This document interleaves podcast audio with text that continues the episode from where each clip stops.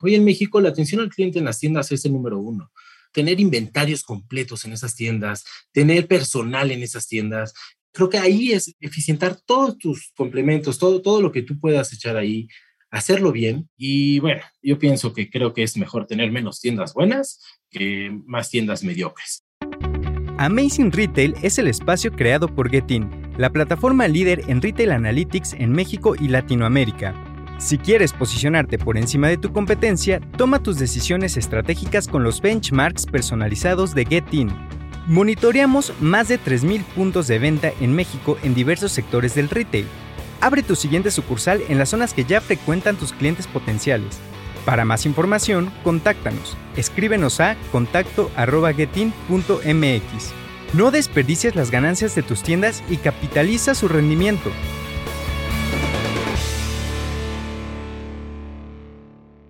Bienvenidos a un episodio más de Amazing Retail Podcast. Yo soy Francisco. Y yo, Anabel. Para el episodio de hoy invitamos a uno de los actores relevantes para la industria del retail.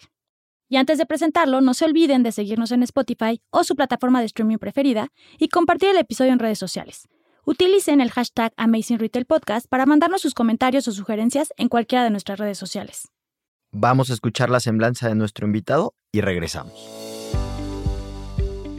Hoy en Amazing Retail Podcast recibimos a Gustavo Castro González, director adjunto de Nessun Dorma Consultores. Gustavo es egresado de Negocios Internacionales de la Universidad UDLA. Cursó un diplomado en Transformación Digital del ISDI México y el curso de Decisiones Estratégicas en el Retail por el ITESM. En sus más de 15 años de experiencia en el retail, ha desarrollado una visión global de la industria debido a su participación en diversas áreas, desde piso de ventas hasta planeación estratégica. Trabaja con socios comerciales en diferentes áreas de los negocios, capital humano, orientación de tiendas, e-commerce, etc. Es socio fundador de Nessun Dorma, despacho especializado en la atención de retailers en centros comerciales con servicios de analytics y supervisión de proyectos, su cliente más importante es Grupo ACE, asociación que reúne a más de 60 marcas que se encuentran en los principales centros comerciales del país. Gustavo, bienvenido a Amazing Retail Podcast. Hola Gustavo, estamos muy contentos de que nos puedas acompañar el día de hoy. Para darnos un poco de contexto, platícanos qué es Grupo ACE, cómo surge, cuéntanos un poco. Hola, gracias Anabel, gracias Francisco por la invitación. De verdad es, es, padrísimo estar aquí con ustedes, conociéndolos y la energía que le inyectan. Me, emociona mucho estar aquí. Grupo ACE es la Asociación de Comerciantes Especializados. Es, es, una asociación que ya tiene 40 años. Este año cumplimos 41 años justamente en diciembre. Y hoy es, es la asociación con 30 marcas líderes, más de 30 marcas líderes en el retail mexicano, que están concentradas en centros comerciales. Es un grupo de amigos que están metidos en, este difícil mundo del retail que ustedes conocen. Eh, por eso se llevan también, yo creo. Y, prácticamente arrancó hace 40 años con, lo mismo, con un grupo de amigos viendo qué hacer con los centros comerciales. Los centros comerciales estaban ya en, pleno apogeo en los 80s y tenían que ver qué hacer con ellos, cómo llegar a negociar, si, si era era parte de, las mejores prácticas que se podían hacer en grupo. Y de ahí surge Grupo ACE con cinco y fue creciendo a lo que tenemos hoy, que ya tenemos giros de, todo, tenemos alimentos, calzado, ropa, varios, ahora muchos electrónicos, joyerías, hay, hay de todo, es, es un grupo muy padre. Perfecto, Gustavo. Oye, y cuéntanos cuál es el objetivo o los beneficios para este grupo de retaileros que forman parte de Grupo ACE.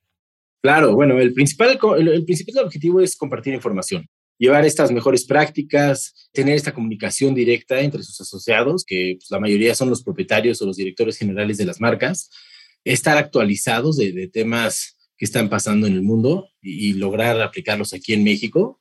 Y también llevamos una parte de alianzas comerciales, que tenga sentido en grupo poder llegar a negociaciones con proveedores, con fuerza que puedan mejorar la experiencia en las tiendas. La mejor información, obviamente, de, de rendimiento en centros comerciales es el principal beneficio que tenemos en Grupo ACE. Creo que es la información más precisa que hay de centros comerciales porque es muy completa, tiene, tiene de todo. Llevamos ventas, llevamos tickets, llevamos personal. Entonces, es muy completa la información que podemos llevar dentro de, Grupo ACE. Y obviamente la parte fundamental de, de la asociación es que los socios puedan compartir entre ellos las experiencias que los han llevado a ser lo que son hoy estar sentado ahí con todos los dueños o todos los jefes, que todos tienen la razón, porque es padrísimo eso, que todos tienen la razón y entonces ponlos juntos y que discutan, es algo que es, este, pues enriquece mucho, ¿no? Y con esto hemos logrado este, llevar el grupo ya tantos años y, siempre tener una visión de futuro, ¿no? Para planear el desarrollo del comercio. Oye, Gustavo, ¿y qué se necesita para formar parte de Grupo AC? Pues mira, lo, primero es tener presencia en centros comerciales, como saben, nuestra asociación está concentrada en, centros comerciales, ¿no? Hay mucha, muchos negocios que tienen tiendas en calle, tiendas en lugares que no medimos, pero, pero si tienes centro, en, eh, tiendas en centros comerciales, ese es el, el, primer punto, tener presencia en los principales. Nosotros llevamos unas estadísticas. Dentro de esas estadísticas que llevamos de los mejores centros comerciales del país, tienes que tener aproximadamente 20 centros comerciales por lo menos. Y lo difícil es estar entre los primeros cinco de los mejores 15 del año, del año cerrado, digamos, en este caso sería del 2021, estar entre los mejores 15 centros comerciales, tener presencia. Ese es como el, primer requerimiento. El otro, obviamente, tener un plan de expansión, saber que, que, tu empresa está enfocada a crecer, que no estés estabilizado y no estés, este, eh, digamos, que, que, vayas viendo exacto hacia adelante, ¿no? Y parte importantísima para que, que entre, que, que, no solo entra la marca, eso es bien importante que ustedes sepan, entra la persona que lo representa, ¿no? Es, es, mucho de la persona. Entonces, el liderazgo que pueda llevar la marca y la persona es esencial para que el grupo sea fuerte, ¿no? Y seguir, seguir abriendo. Y la otra parte que creo que es bien importante es, es que haya apertura compartir información, compartir experiencias, estar en las asambleas, estar en los comités, este, tenemos comités de mercadotecnia, de recursos humanos, inmobiliario. Entonces, el que aporta, aporta en todos los comités, el que aporta, aporta en el consejo, el que aporta, aporta en la asamblea y, eso es lo que enriquece muchísimo el, grupo y por eso son, son partes esenciales para que puedan entrar a, a la asociación. Y me gustaría preguntarte algo a ti, a Gustavo que tienes ya mucho tiempo en, pues, en la industria del retail, ¿no? Y desde tu perspectiva, ¿cómo ves hoy el retail en México? Eh, sí, llevo, llevo un rato, he andado en tiendas físicas, he, sido vendedor, he sido, entonces he visto ese cambio que, que lo, lo, hemos apreciado por fuera padrísimo, ¿no? El, tema de, de, la unicanalidad y el e-commerce que nos está llegando y, y que eso sí afecta, pero, pero complementa más en México. Yo siento que, este cambio, o sea, esta industria está llevando un constante cambio y que este cambio cada vez es más rápido, ¿no? Que ya, ya no es un cambio tranquilo, que vamos a ir adaptando, pensar a cinco años. No, este es un cambio que estamos viendo cada dos meses, cada tres meses hay algo nuevo. Y, y, antes había una receta muy clara, ¿no? De cómo llevar las tiendas, tener tu mostrador limpio, tener el, el flujo, este, tener el recorrido bien claro, pero ahorita ya las reglas se, se, perdieron, ya es, arma una regla diferente, el mercado al que está llegando la gente es diferente y cada vez busca una experiencia súper personalizada. Entonces, el que no hace ese cambio, el que no se personaliza al nuevo cliente, es alguien que se va a ir quedando atrás y, creo que eso es lo difícil del retail hoy en México. Pero, digamos, el e-commerce llegó para quedarse, el e-commerce es, es, parte esencial, pero yo veo, yo veo que todavía aquí en México tenemos mucho por delante en brick and mortar y en la parte e-commerce ahí va y, no va a parar, pero, pero digamos, la parte esencial de, la industria del retail en México todavía son las tiendas físicas. Gustavo, ¿y cuál consideras como la principal barrera de, de entrada a la que más están enfrentando los retailers mexicanos? Yo creo que lo principal es, es la, la, economía del consumidor. ¿no? Creo que en nuestro caso, que son, ah, les repito las, las siglas, es Asociación de Comerciantes Especializados, al ser un, mercado especializado, pues no tenemos ningún bien necesario, ¿no? Cuando la gente no tiene dinero en la bolsa, pues las ventas caen. No es como, por ejemplo, la, Lantad que tiene ahí sus, sus autoservicios o tiendas departamentales, pues hay, ventas constante, todo el tiempo se está vendiendo. En cambio, en nuestro caso, pues son joyeros, son de electrónica, son este, zapateros, pues va la gente cuando quiere comprar algo especial. Entonces, ese yo siento que es una de las principales barreras que tenemos en estos momentos de, nuestra economía que está, está delicada.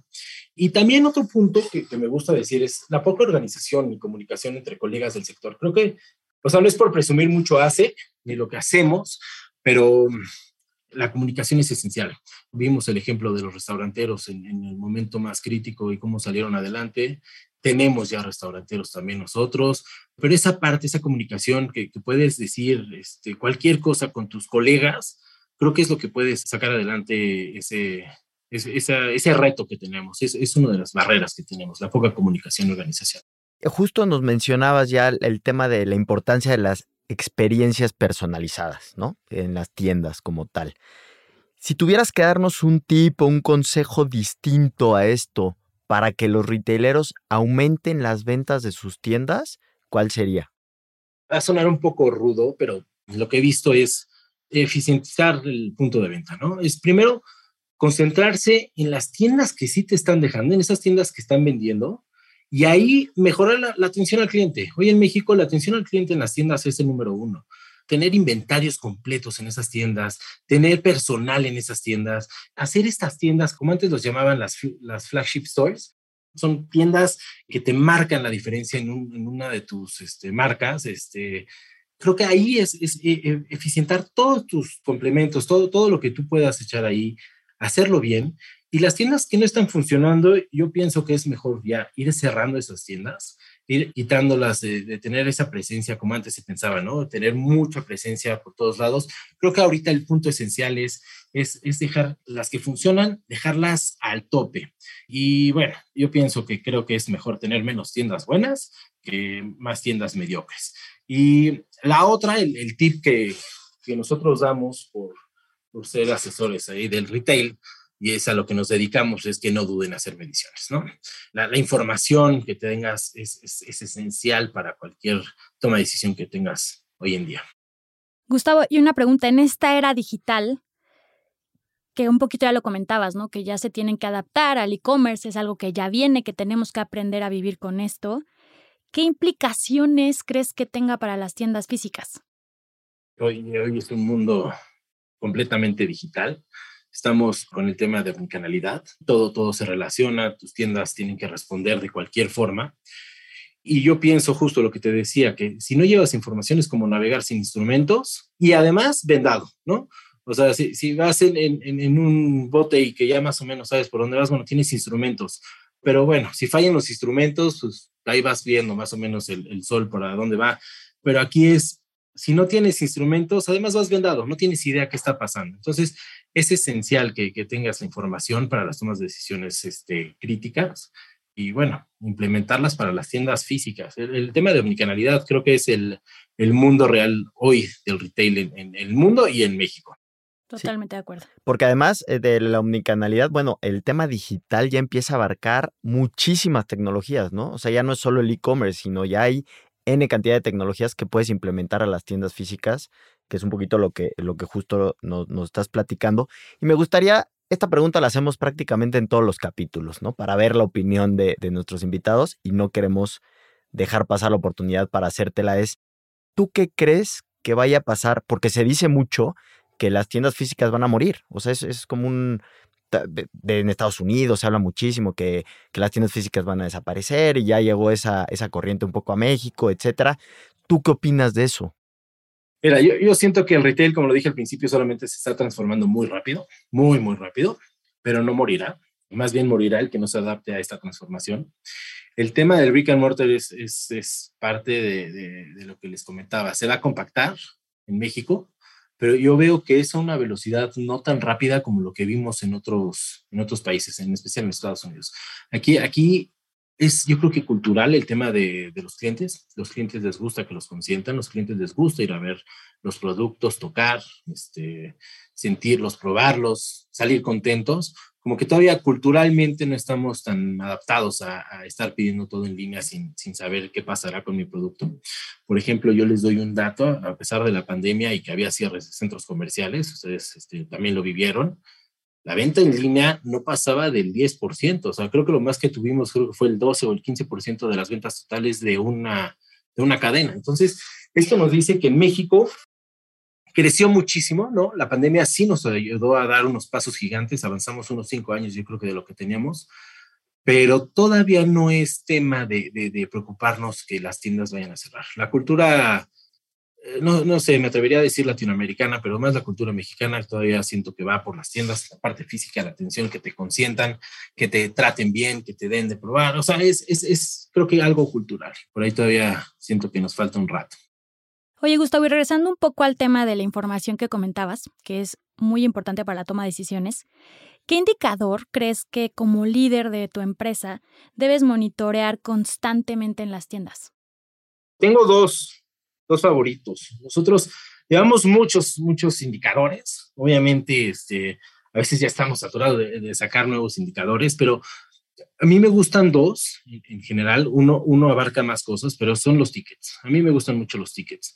El ticket me dice cuántas transacciones ha habido en tus tiendas, cuántos artículos hay en tus tickets, el promedio de tu ticket, ¿no? Si es alto o bajo, a pesar de, de, incrementos o decrementos de costos, pero, pero de precios, perdón, pero pero creo que es un, es un termómetro real que puedes ver en los tickets, ¿no? los, los, artículos vendidos, los negados, todo esto creo que es algo vivo de las tiendas. Y otro indicador que es un poco más humano es justamente la rotación de tu equipo, ¿no? La rotación de personal. si tienes una rotación muy alta, hace que tu gente no se, no se permee de tu esencia. Creo que retomando el punto que estábamos hablando antes, ¿no? De, cómo la gente busca que, te consientan. Todas las empresas tienen ese, ese procedimiento de venta, de la sonrisa, de cómo te atienden. Pero si la gente está rotando, no se impregna ese, ese calor que tiene la filosofía de tu marca. Entonces, también es, muy importante estar cuidando esa rotación. Que sí hemos visto que, ha bajado la rotación mucho desde pandemia, sí, sí hubo un cambio. Antes rotaba una vez completa casi al año, pero, pero ahorita sí la gente está, está contenta, está, está contenta de tener trabajo y hay que cuidar mucho eso. Pues Gustavo, para ir acercándonos al final del episodio, este es un año pues de muchos retos, ¿no? Venimos saliendo del tema muy complicado, ya lo mencionabas, cambió todo. Nosotros también somos fieles creyentes porque lo vemos en los datos que cambió el comportamiento del consumidor, ha cambiado todo, las reglas cambiaron prácticamente, ¿no? Entonces, ¿qué consejo te gustaría dejarle a los retaileros que nos están escuchando para hacer una diferencia en sus tiendas durante este año? Ok, aquí creo que, creo que nos vamos un poco al, punto más clásico de, lo que funciona en las tiendas, que es, número uno, que sea fácil de entender tu tienda. No, no se las compliques. O sea, van a comprar, darles el producto a la mano. Entonces, fácil de entender. Otro punto sería verla que se enfoque en producto y, en el precio de su cliente, entender qué es lo que necesita tu cliente y dárselo también. Obviamente la sonrisa de los anfitriones siempre es buena, ese, ese calor que les, que les comentaba, que, que, yo confío en que los mexicanos somos así. Tuvimos muchos temas, por lo mismo que dices de la pandemia, que, que cerramos la entrada, ¿no? O sea, las, las entradas antes eran amplias y la gente era bienvenida, ahora era pasa por este tapetito, haz una fila, pasa uno. Entonces, sí, era, era tema de gobierno, era tema de, de, cuidados, pero todavía veo tiendas que, que, que, no se abren, ¿no? Y ya lo pueden hacer. Entonces, en lugar de, de, darles esa bienvenida, les ponen un tapete que puede ser hasta peligroso, ¿no? Ábrela, ábrela, que sea, que sea una sensación de apertura de tu tienda para que la gente vuelva a entrar. O sea, yo, yo, yo he trabajado con ustedes, con, con medidores de, de visitas, y creo que es bien importante ese tema porque vemos que a pesar de que hay gente en el centro comercial, la gente no entra a las tiendas. Y es, es justo esto, esta, esta falta de, tal vez se sienten todavía un poco insegura la gente, pero, pero hace falta invitarlos. Entonces, creo que ese factor es el que a mí me gusta más. Abran las tiendas para vender, que es para lo que están ahí. O sea, invítenlos, hagan lo que sea. En lugar de poner cosas eh, ahí en la entrada, gel, todo eso, sí póngalo, pero ábranlo. Entonces, esa sensación de apertura es la que a mí me gustaría dejar como, como uno de los factores. Buenísimo, Gustavo. Muchísimas gracias por todos tus comentarios. Creo que son súper valiosos, un, un, capítulo muy enriquecedor. Nos estamos acercando al final de este episodio y siempre nos gusta concluir con una reflexión o un consejo. Y de todo lo que acabamos de platicar, no sé si quieras hacer énfasis en algo en particular para que los que nos escuchen se queden con eso.